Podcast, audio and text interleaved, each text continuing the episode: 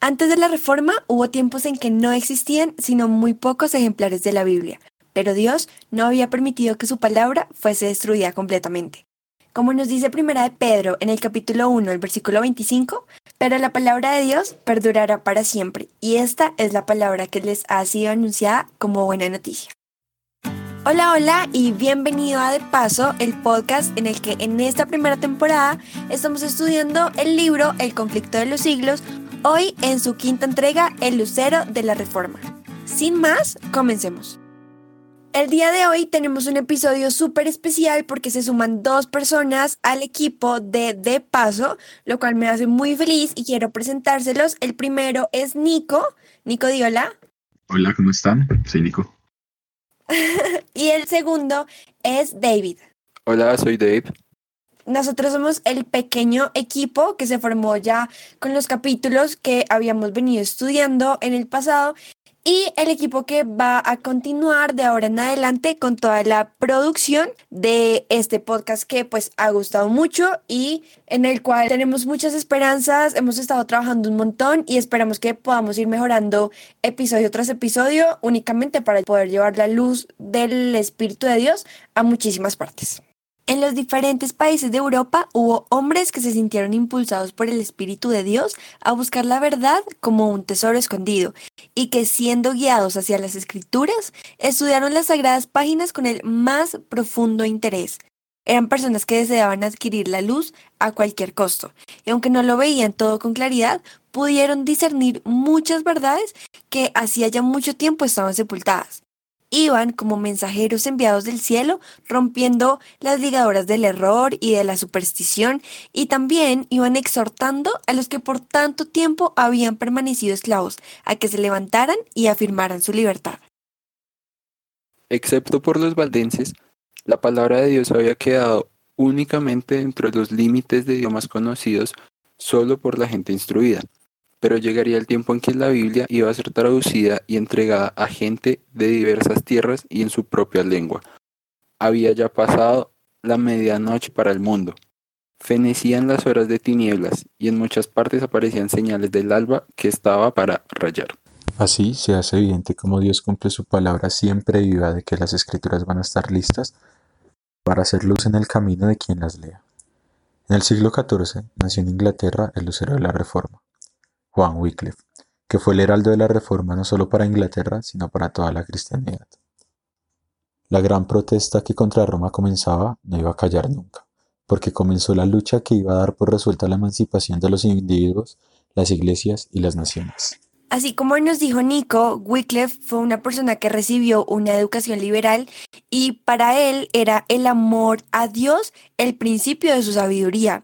Una persona que se distinguió en el colegio por su ferviente piedad, a la vez que por su talento notable y una profunda erudición.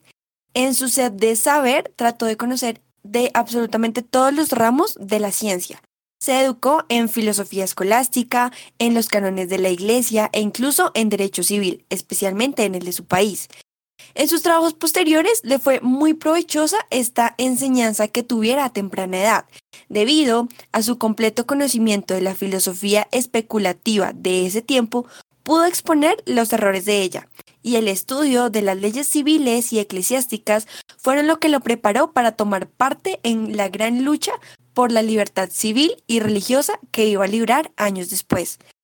A la vez que podía manejar las armas que encontraba en la palabra de Dios, también había adquirido la disciplina intelectual de las escuelas y comprendía con exactitud la táctica de los hombres de escuela.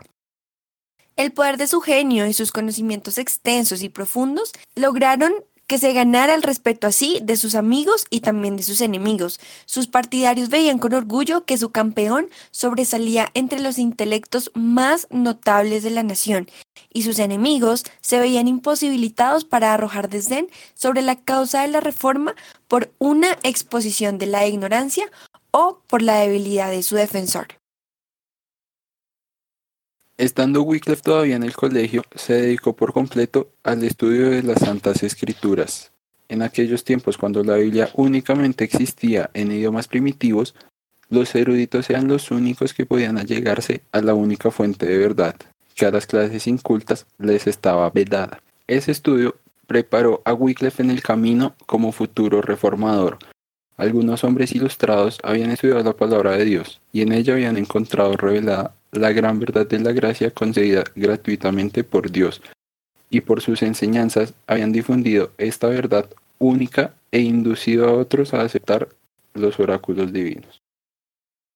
Wycliffe siguió el mandato de Dios descrito en Josué 1.8 que dice, Nunca se apartará de tu boca este libro de la ley, sino que de día y de noche meditarás en él, para que guardes y hagas conforme a todo lo que en él está escrito, porque entonces harás prosperar tu camino y todo te saldrá bien. Y así como Moisés aconsejó a Josué, Wycliffe encontró la palabra de Dios, lo que por tanto tiempo había buscado en vano. En ella halló revelado el plan de salvación y vio a Cristo representado como el único abogado frente a los ojos de Dios. Se entregó al servicio de Cristo y resolvió proclamar las verdades que había descubierto. Y así como Nico nos decía, Wycliffe en el comienzo de su obra no pudo prever hasta dónde ella le conduciría. Wycliffe no se levantó deliberadamente en oposición contra Roma, pero su devoción a la verdad no podía menos que ponerle en conflicto con la mentira que estos predicaban. Conforme iba discerniendo con mayor claridad los errores del papado, él presentaba con creciente ardor las enseñanzas verdaderas que traía la Biblia. Veía que Roma había abandonado la palabra de Dios y la cambiaba por las tradiciones humanas. Acusaba al clero de haber desterrado las escrituras y exigía que la Biblia fuese restituida al pueblo y que se estableciera de nuevo su autoridad dentro de la iglesia. Wycliffe era maestro entendido y abnegado y predicador elocuente, cuya vida cotidiana era una demostración de las verdades que predicaba. Vemos que Wycliffe no era una persona que predicara y no cumplía lo que él mismo estaba diciendo, sino que por el contrario daba testimonio de absolutamente todo. Su conocimiento de las Sagradas Escrituras, la fuerza de sus argumentos, la pureza de su vida y su integridad y valor inquebrantables le atrajeron así la estimación y la confianza de todos. Tal influencia llevó a Wycliffe a desempeñar el cargo de capellán del rey y se opuso osadamente al pago de los tributos que el Papa exigía al monarca inglés, demostrando que la pretensión del pontífice era totalmente contraria tanto a la razón como a la Biblia. Las exigencias del Papa habían provocado profunda indignación y las enseñanzas de Wycliffe ejercieron influencia sobre las mentes más eminentes de la nación. El rey y los nobles se unieron para negar el dominio temporal del Papa y se rehusaron todos a pagar el tributo. Fue este uno de los golpes más certeros asestado a la supremacía papal en Inglaterra. Otro mal contra el cual el reformador sostuvo largo y reñido combate fue las instituciones de las órdenes de los frailes medicantes. Habían grandes cantidades de frailes en Inglaterra y comprometían la prosperidad y grandeza. Las industrias, la educación y la moral eran afectadas directamente por la influencia acosadora. Las industrias, la educación y la moral eran afectadas directamente por la influencia agostadora de dichos frailes. La vida ociosa de estos pordioseros era no solo una sangría que agotaba los recursos del pueblo, sino que hacía que este trabajo fuera midrado, la juventud se desmoralizaba y cundía en ella la corrupción. Debido a esta influencia de los frailes en los muchachos, muchos eran inducidos a entrar en el claustro y consagrarse en la vida monástica. Y en esto no solo sin contar con el consentimiento de los padres, sino aún así que éstos lo supieran o en abierta oposición a su voluntad. Con el fin de establecer la primacía de la vida conventual sobre las obligaciones y los lazos de amor a los padres, uno de los primeros padres de la Iglesia romana había hecho esta declaración. Aunque tu padre se postre en tierra ante tu puerta, llorando y lamentando, aunque tu madre te enseñe el seno con que te trajo y los pechos que te amamantaron, deberías hollarlos y seguir tu camino hacia Cristo sin validación. Con esta monstruosa inhumanidad, como la llamó Lutero más tarde, más propia de los lobos o de tiranos que de cristianos y del hombre, se endurecían los sentimientos de los hijos para con sus padres. Aún los mismos estudiantes de aquellas universidades eran engañados por las falsas representaciones de los monjes y eran después inducidos a incorporarse en sus órdenes. Muchos, luego de haber dado este paso, se arrepentían porque se daban cuenta que echaban a perder su vida, que la marchitaban y ocasionaban muchas congojas a sus padres. Sin embargo, una vez cogidos en la trampa, les era imposible recuperar su libertad. Muchos padres, temiendo la influencia de los monjes sobre sus hijos, se rehusaron de enviarlos a las universidades y este hecho disminuyó notablemente el número de alumnos que asistían a los grandes centros de enseñanza. De esta manera decayeron así estos planteles y prevaleció entonces la ignorancia. El Papa había dado a los monjes la potestad de oír confesiones y de otorgar absolución, cosa que se convirtió en un mal incalculable. En el afán por incrementar sus ganancias, los frailes estaban tan dispuestos a conceder perdón al culpable que toda clase de criminales se acercaban a ellos, y en consecuencia hubo un gran desarrollo de los vicios más perniciosos. Dejábase padecer a los enfermos y a los pobres, en tanto que los donativos que pudieran aliviar sus necesidades eran depositados a los pies de los monjes, quienes con amenazas exigían las limosnas del pueblo y denunciaban la impiedad de los que las retenían. Y mientras que ellos dedicaban su tiempo al fausto y los placeres, mandaban en su lugar a hombres ignorantes que solo podían relatar cuentos maravillosos, leyendas y chistes para divertir al pueblo y hacerle cada vez más víctima de los engaños de los monjes. Sin embargo, a pesar de todo esto, seguían ejerciendo dominio sobre las muchedumbres supersticiosas y haciéndoles creer que todos sus deberes religiosos se reducían únicamente a reconocer la supremacía del Papa, adorar a los santos y hacer donativos a los monjes, y que esto era suficiente para asegurarles un lugar en el cielo. Y como vemos en Hechos 4:12, que dice, Jesucristo es la piedra que desecharon ustedes los constructores y que ha llegado a ser la piedra angular, de hecho, en ningún otro salvación, porque no hay bajo el cielo otro nombre dado a los hombres mediante el cual podamos ser salvos. Y el pueblo se aquejaba diciendo, los monjes y los sacerdotes de Roma nos roen como el cáncer. Dios tiene que librarnos o el pueblo perecerá.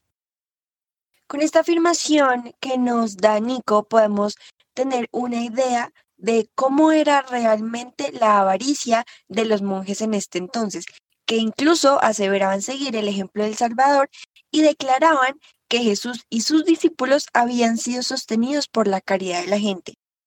Esto perjudicó su causa porque indujo a muchos a investigar la verdad en la Biblia, que era lo que ellos no querían, pues los intelectos humanos eran así dirigidos a la fuente de la verdad que ella trataba de ocultarle. Rápidamente, Wycliffe empezó a publicar folletos contra los frailes, no tanto para provocarlos a discutir contra él, sino para llamar la atención del pueblo hacia las enseñanzas de la Biblia y hacia su autor. Declaró que el poder de perdonar o de excomulgar no le había sido otorgado al Papa en grado mayor que a los simples sacerdotes, y que nadie podía ser verdaderamente excomulgado mientras no hubiese primero atraído sobre sí la condenación de Dios. Y en verdad que Wycliffe no hubiera podido acertar con un medio mejor de derrocar el formidable dominio espiritual y temporal que el Papa levantara y bajo el cual millones de hombres gemían cautivos en cuerpo y alma. Wycliffe fue llamado de nuevo a defender los derechos de la corona de Inglaterra contra la usurpación romana, y habiendo sido nombrado embajador del rey, pasó un par de años en los Países Bajos, conferenciando a los comisionados del Papa. Allí estuvo en contacto con muchos otros eclesiásticos, tanto de Francia como de Italia y de España, y tuvo la oportunidad de ver qué era lo que había entre los bastidores y de conocer muchas otras cosas que en Inglaterra no hubiera podido dar por sentadas. Esto le ayudó a llenarse de argumentos para sus trabajos posteriores. En aquellos representantes de la corte del Papa leyó el verdadero carácter y las aspiraciones de la jerarquía, Volvió a Inglaterra para reiterar sus anteriores enseñanzas con más valor y celo, declarando que la codicia, el orgullo y la impostura eran los dioses de Roma. Hablando así del Papa y de sus recaudadores, decía en uno de sus folletos, y esto está literalmente escrito en el libro History of the Life and Suffering of John Wycliffe, y dice, ellos sacan de nuestra tierra el sustento de los pobres, y miles de marcos al año del dinero del rey a cambio de sacramentos y artículos espirituales, lo cual es maldita herejía simoníaca. y hacen que toda la cristiandad mantenga y afirme esta herejía. Y a la verdad, si en nuestro reino hubiera un cerro enorme de oro y no lo tocara jamás ningún hombre, sino solamente este recaudador sacerdotal, orgulloso y mundano, en el curso del tiempo el cerro llegaría a gastarse todo entero, porque él se lleva cuanto dinero haya en nuestra tierra y no nos devuelve más que la maldición que Dios pronuncia sobre su simonía. Cuando regresó a Inglaterra, Wycliffe recibió del rey el nombramiento de rector de Lutherworth. Esto le convenció de que el monarca estaba contento con la franqueza con que había hablado. Rápidamente su influencia se sintió en todas las áreas de la sociedad, en las resoluciones de la corte e incluso en las opiniones religiosas de la nación. Pronto después de esto se lanzaron tres bulas contra Wycliffe, una a la universidad, otra al rey y otra a los prelados, ordenando en todas que se tomara inmediatamente medidas decisivas para obligar a guardar silencio al maestro de herejía. Sin embargo, antes que recibiera las bulas, los obispos, inspirados por su celo, habían citado a Wycliffe a que compareciera ante ellos para ser juzgado. Pero dos de los más poderosos príncipes del reino le acompañaron al tribunal, y el gentío que rodeaba el edificio y que se agolpó dentro de él dejó a los jueces tan cohibidos que se suspendió el proceso y se permitió a Wycliffe que se retirara en paz. Poco después, Eduardo III, a quien entrado en años procuraban indisponer los prelados contra el reformador, murió. Y el antiguo protector de Wycliffe llegó a ser regente del reino. La llegada de las bulas pontificales impuso a toda Inglaterra la orden de arrestar y encarcelar al hereje. Esto equivalía a una condenación a la hoguera. Ya parecía, pues, Wycliffe destinado a ser pronto víctima de la venganza de Roma. Pero aquel que había dicho a un ilustre patriarca, no temas, yo soy tu escudo, como dice en Génesis 1.15, volvió a extender su mano para proteger a su siervo. Así que el que murió no fue el reformador, sino Gregorio XI, el pontífice que había decretado su muerte, y los eclesiásticos que se habían reunido para el juicio de Wycliffe se dispersaron. Y aquí vemos reflejada una promesa que se ve en Salmos 3.22, donde dice, nuestra alma espera al Señor, Él es nuestra ayuda y nuestro escudo. La providencia de Dios dirigió los acontecimientos de tal manera que ayudaron al desarrollo de la reforma. Muerto ya Gregorio, fueron elegidos después dos papas que eran rivales. Dos poderes en conflicto, cada cual pretendiéndose infalible, reclamaban la obediencia de los creyentes. Cada uno pedía el auxilio de los fieles para hacerle la guerra al otro, a su rival, y reforzaba sus exigencias con terribles anatemas contra los adversarios y con promesas celestiales para sus partidarios. Esto debilitó notablemente el poder papal.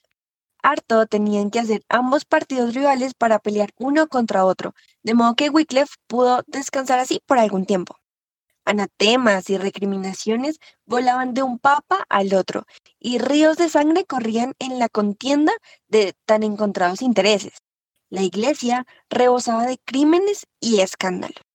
Entre tanto, Wycliffe, el reformador, vivía tranquilo y retirado en su parroquia. Entre tanto, el reformador vivía tranquilo y retirado en su parroquia de Lutherworth, trabajando diligentemente por hacer que los hombres apartaran la atención de los papas en guerra uno con otro y que en cambio la fijaran en Jesús, quien es el príncipe de paz. El cisma con la contienda y corrupción que produjo preparó perfecto el camino para la reforma, pues ayudó al pueblo a conocer el papado tal cual era. En un folleto que publicó Wycliffe sobre el cisma de los papas, invitó al pueblo a considerar si ambos sacerdotes no decían la verdad al condenarse uno a otro como anticristos.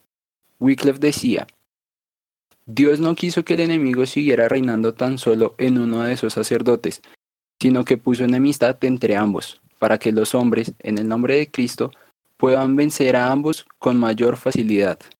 Al igual que su maestro, Wycliffe predicaba el Evangelio a los pobres, no dándose por satisfecho con hacer que la luz brillara únicamente en aquellos humildes hogares de su propia parroquia de Lutherworth, quiso difundirla por todos los ámbitos de Inglaterra. Para esto organizó un grupo de predicadores todos ellos hombres sencillos y piadosos, que amaban la verdad y no ambicionaban otra cosa que llevarla por todas partes. Para darla a conocer enseñaban en los mercados, en las calles de las grandes ciudades y en los sitios apartados. Visitaban ancianos, a pobres, a enfermos, impartiéndoles las buenas nuevas sobre la gracia de Dios.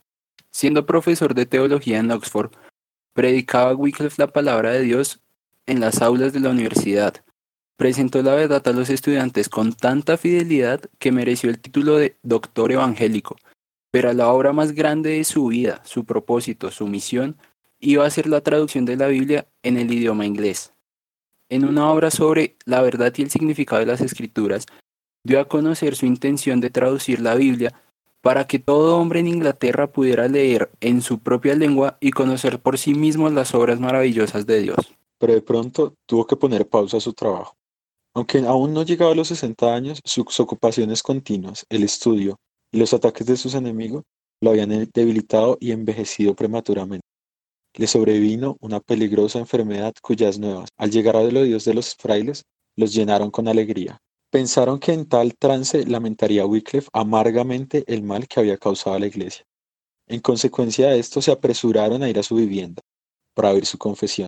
Dándole ya por agonizante, se reunieron en derredor de él los representantes de cuatro órdenes religiosas, acompañados por cuatro dignatarios civiles, y le dijeron, Tienes el sello de la muerte en tus labios. Conmuévete por la memoria de tus faltas y retráctate delante de nosotros de todo cuanto has dicho para perjudicarnos. El reformador escuchó silenciosamente. Luego ordenó a su criado que le ayudara a incorporarse en su cama, mirándolos con fijeza mientras permanecía puesto en pie, esperando oír su retractación. Les habló con aquella voz firme y robusta que tantas veces les había hecho temblar y dijo, no voy a morir, sino que viviré para volver a denunciar las maquinaciones de los frailes. Sorprendidos y corridos, los monjes se apresuraron a salir de su aposento. Las palabras de Wycliffe se cumplieron. Él vivió lo bastante para poder dejar en manos de sus connacionales el arma más poderosa contra Roma, y esta era la Biblia, el agente enviado del cielo para libertar, para alumbrar y así evangelizar el pueblo. Muchos y grandes fueron los obstáculos que tuvo que vencer para llevar a cabo esta obra. Wycliffe se veía cargado de achaques, sabía que solo le quedaban unos pocos años que dedicar a sus trabajos y se daba cuenta de la oposición que debía arrastrar. Pero, animado por las promesas de la palabra de Dios, siguió adelante sin que nada le intimidara. Él estaba en pleno goce de sus facultades intelectuales y, enriquecido por toda su experiencia, la providencia especial de Dios le había conservado y preparado para esta, que era la mayor de sus obras. De modo que mientras toda la cristiandad se hallaba envuelta en tumultos, el reformador, en su rectoría de Lutherworth, sin hacer caso de la tempestad que rugía en derredor, se dedicaba a la tarea que él había escogido. Por fin terminó la obra, acabó la primera traducción de la Biblia en inglés. El libro de Dios queda ahora disponible para toda Inglaterra. El reformador ya no tenía miedo de prisión ni de hoguera. Había puesto en manos del pueblo inglés una luz que nunca se extinguiría. Al darles la Biblia a sus compatriotas, había hecho más para romper las cadenas de la ignorancia y del vicio y para libertar y engrandecer a su nación que todo lo que jamás se consiguiera con las victorias más brillantes en campos de batalla. Como aún la imprenta no era conocida, los ejemplares de la Biblia no se multiplicaban tan rápido.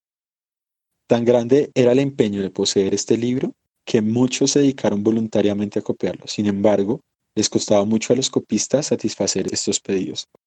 Algunos de los compradores más ricos deseaban la Biblia entera, otros compradores solamente una porción. En muchos casos se unían varias familias para comprar un ejemplar. De este modo, la Biblia de Wycliffe no tardó en abrirse paso en los hogares del pueblo. El pueblo de Inglaterra había entendido lo que en la Biblia se había escrito en Mateo 4:4. No solo de pan vive el hombre, sino de toda palabra que sale de la boca de Dios. Como el sagrado libro apelaba a la razón logró despertar a los hombres de su pasiva sumisión a los dogmas papales. En lugar de estos, Wycliffe enseñaba las doctrinas distintas del protestantismo, la salvación por medio de la fe en Cristo y la fiabilidad única de las sagradas. Los predicadores que él enviaba ponían en circulación la Biblia junto con los escritos del reformador.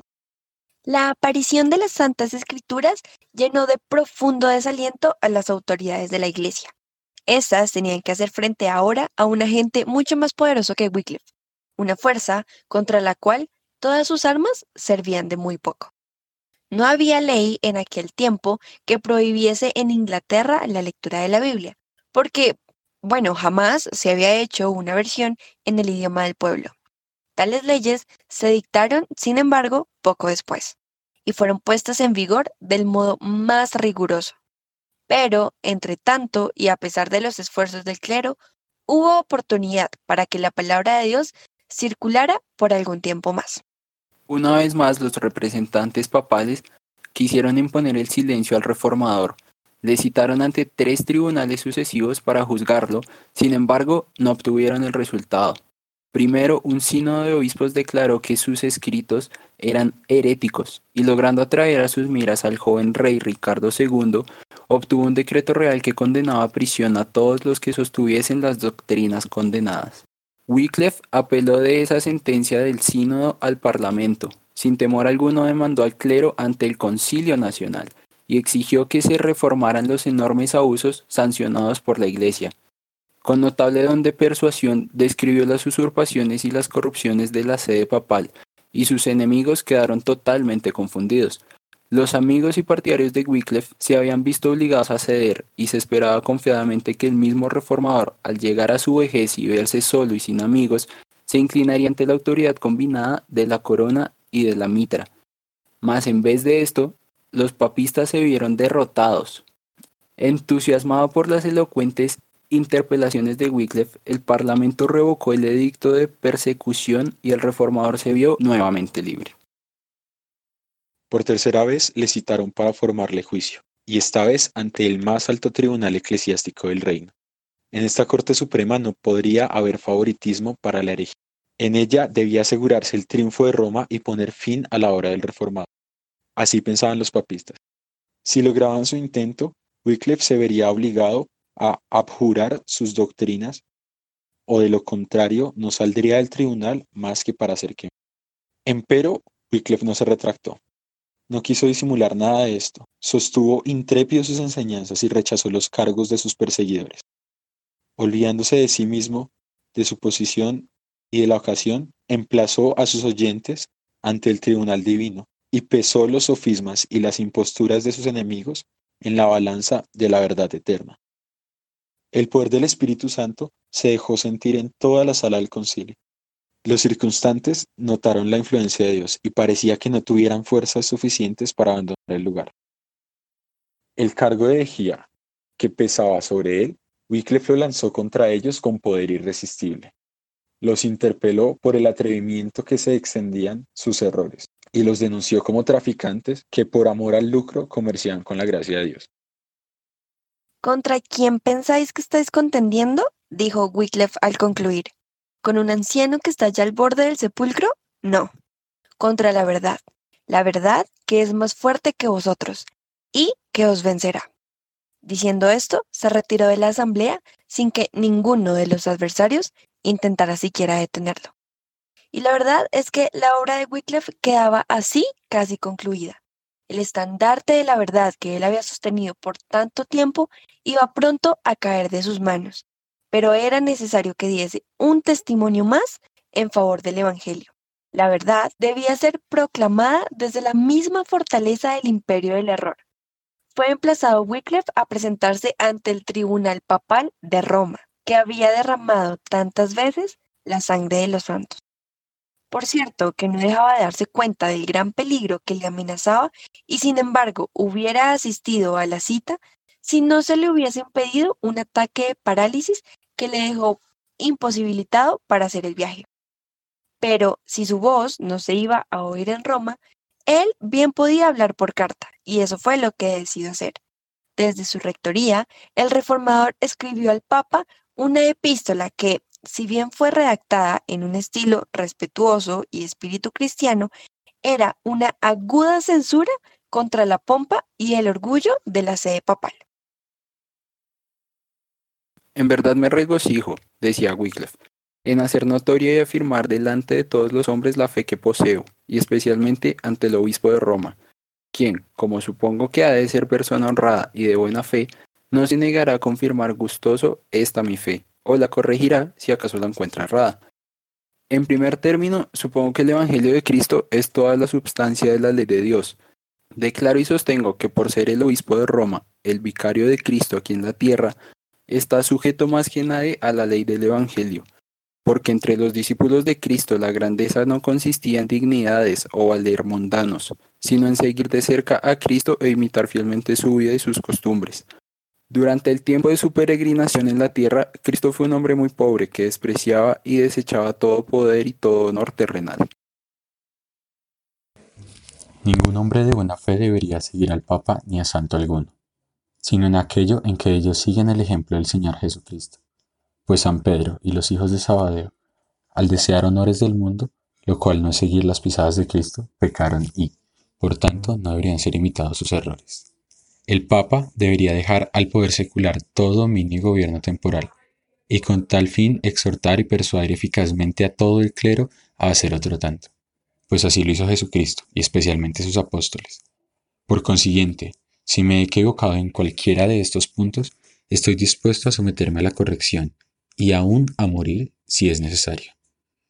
Si pudiera yo orar conforme a mi voluntad y deseo, siendo dueño de mí mismo, de seguro que me presentaría ante el obispo de Roma. Pero el Señor se ha dignado a visitarme para que se haga lo contrario, y me ha enseñado a obedecer a Dios antes que a los hombres.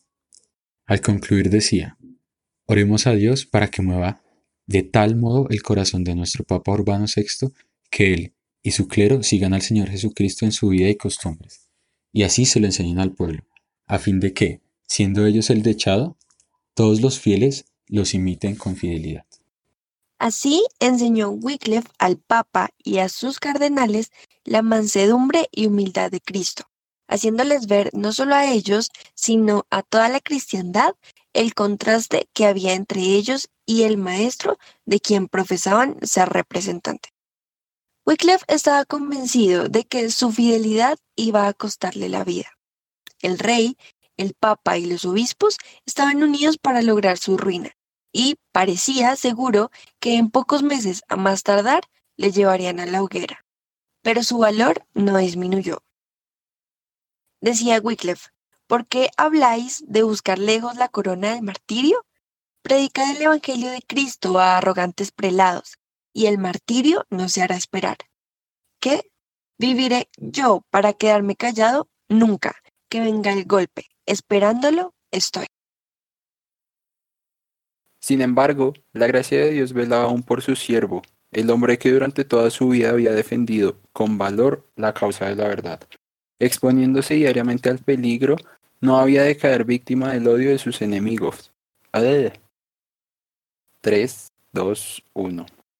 Sin embargo, la gracia de Dios velaba aún por su siervo, el hombre que durante toda su vida había defendido con valor la causa de la verdad, exponiéndose diariamente al peligro, no había de caer víctima del odio de sus enemigos. Wycliffe nunca miró por sí mismo, fue el Señor quien había sido su protector y ahora que sus enemigos se creían seguros de su presa, Dios lo puso fuera del alcance de ellos. Un día, en su iglesia de Lutherworth, en el momento en que iba a dar la comunión, cayó herido de parálisis y murió al poco tiempo. Dios le había señalado a Wycliffe su obra, puso en su boca la palabra de verdad y colocó una custodia alrededor suyo para que esa palabra llegase al oído de todo el pueblo. Su vida fue protegida y su obra continuó hasta que hubo echado los cimientos para la grandiosa obra de la Reforma. El gran movimiento inaugurado por Wycliffe que iba a libertar las conciencias y los espíritus y a emancipar las naciones que habían estado por tanto tiempo atadas al carro triunfal de Roma, tenía su origen en la Biblia. Era ella el manantial de donde brotó la cantidad de bendiciones que como el agua de la vida ha venido fluyendo a través de las generaciones desde el siglo XIV. Con fe absoluta, Wycliffe aceptaba las Santas Escrituras como la revelación inspirada de la voluntad de Dios, como regla suficiente de fe y de conducta. Se le había enseñado a considerar la Iglesia de Roma como la autoridad divina e infalible y a aceptar con reverencia implícita las enseñanzas y costumbres establecidas desde hacía mil años. Pero de todo esto se apartó para dar oídos a la santa palabra de Dios. Era esta la autoridad que él seguía que el pueblo reconociese. En vez de la iglesia que hablaba por medio del Papa, declaraba él que la única autoridad verdadera era la voz de Dios escrita en su palabra. Y enseñó que la Biblia es no solo una revelación perfecta de la voluntad de Dios, sino que el Espíritu Santo es su único intérprete y que por el estudio de sus enseñanzas cada uno debe conocer por sí mismo sus deberes. Así logró que se fijaran los hombres en la palabra de Dios y dejaran a un lado al Papa y a la Iglesia de Roma. Wycliffe surgió de entre las tinieblas de los tiempos de ignorancia y superstición. Nadie había trabajado antes de él en una obra que dejara un molde al que Wycliffe pudiera tenerse. Suscitado como Juan el Bautista para cumplir una misión especial, fue el heraldo de una nueva era. Con todo, en el sistema de verdad que presentó, hubo tal unidad y perfección que no pudieron superarle a los reformadores que le siguieron, y algunos de ellos no le igualaron siquiera, ni aún cien años más tarde. Echó cimientos tan hondos y amplios y dejó una estructura tan exacta y firme que no necesitaron hacer modificaciones los que le sucedieron en la causa. Wycliffe fue uno de los mayores reformadores. Por su inteligencia, la claridad de su pensamiento, su firmeza para sostener la verdad y su valentía para defenderla, fueron pocos los que le igualaron entre los que se levantaron luego de él. Caracterizó al primero de los reformadores la pureza de su vida, su actividad incansable en el estudio y el trabajo, su integridad intachable, su fidelidad en el ministerio y sus nobles sentimientos, que eran los mismos que se notaron en Cristo Jesús.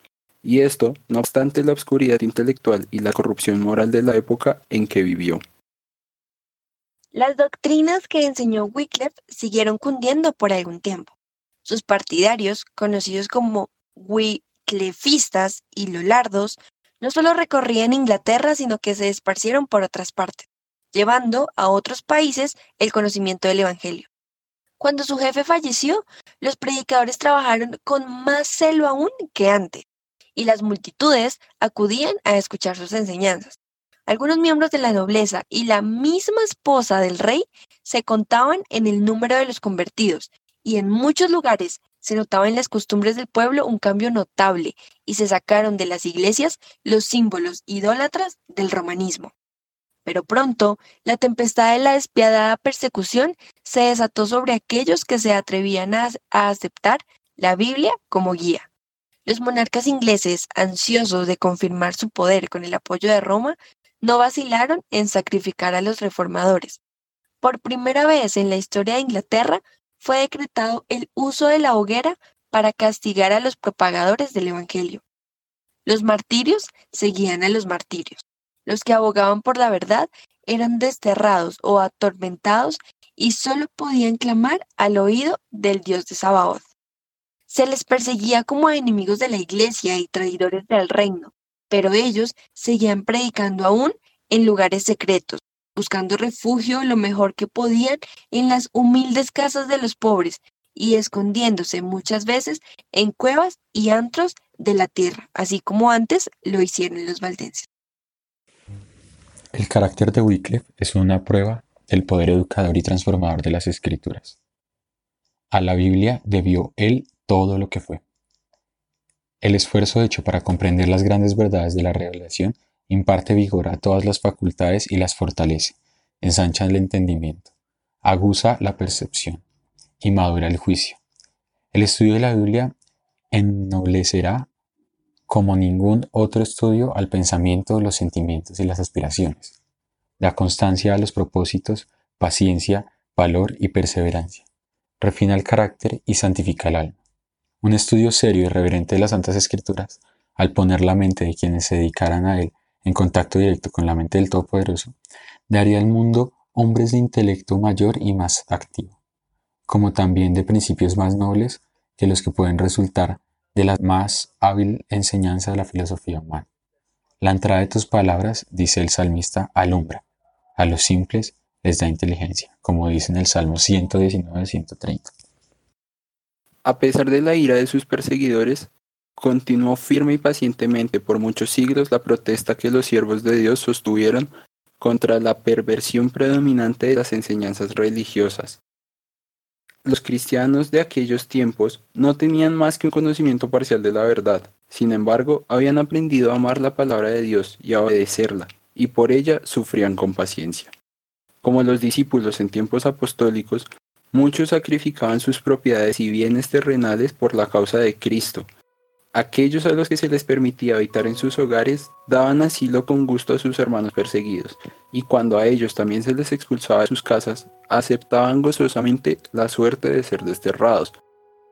Es verdad que miles de ellos, aterrorizados por la furia de sus perseguidores, compraron su libertad haciendo el sacrificio de su fe, y salieron de las cárceles llevando el hábito de los arrepentidos para hacer pública retractación. Pero no fue escaso el número, de nobles, ricos, pobres y humildes, de los que sin miedo alguno dan testimonio de la verdad en los calabozos, gozosos en medio de los tormentos y las llamas, de ser tenidos por dignos de participar de la comunión de sus padecimientos. Así es como terminamos este quinto episodio en el cual hemos relatado un poco lo que fue la vida y obra de Juan Wycliffe, el primer gran reformador y cuyas semillas se esparcieron, como bien decía, alrededor del mundo para difundir su palabra. La palabra de la cual hoy nosotros estamos hablando, la palabra que gracias a él pudo ser traducida a muchos idiomas y dentro de esos está el de nosotros. Démonos cuenta el amor que tenían las personas de ese tiempo por adquirir la palabra de Dios, porque al menos un trozo la pudieran tener, pudieran tener acceso a ella, pudieran aprenderla incluso de memoria, porque sabían los tesoros increíbles que iban a encontrar en ella. Démonos cuenta que fue Wycliffe el primer reformador y el sucesor de él, Juan Hus y muchos otros que fueron preparando el camino hacia lo que sería la gran reforma, este movimiento que nos permitiría volver a la luz que por un tiempo estuvo apagada. Gracias a todas las personas que nos están escuchando. Esperamos que nos puedan seguir acompañando en el siguiente capítulo y por encima de todo esto, esperamos que la luz de la palabra de Dios pueda llegar hasta los lugares a los que hoy en día no ha llegado. Y recordemos siempre y que quede grabado en nuestro corazón que estamos aquí, pero no somos de aquí. Estamos de paso.